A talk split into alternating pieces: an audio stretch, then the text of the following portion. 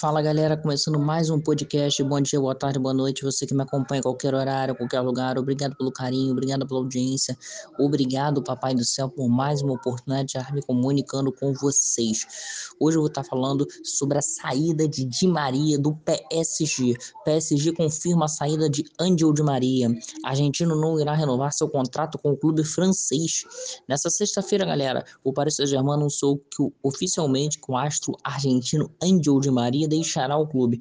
No comunicado, o clube falou sobre a saída do meio argentina, do meio argentino. Seu contrato se encerra em junho e não será renovado.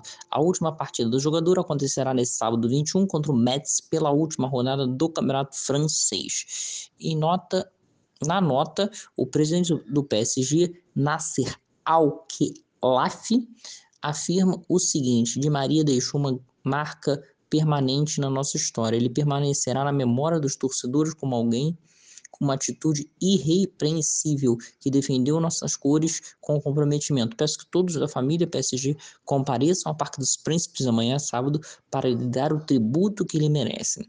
Segundo a imprensa europeia, o destino de Di Maria deve ser a Juventus da Itália. Ele que completou 34 anos em fevereiro e disputou as últimas sete temporadas pelo Paris Saint-Germain. Nesse período, Di Maria contribuiu com 91 gols, 111 assistências em 294 jogos. Ele é o líder em assistência em, todas as, em toda a história do PSG. O argentino conquistou 18 títulos pelo clube.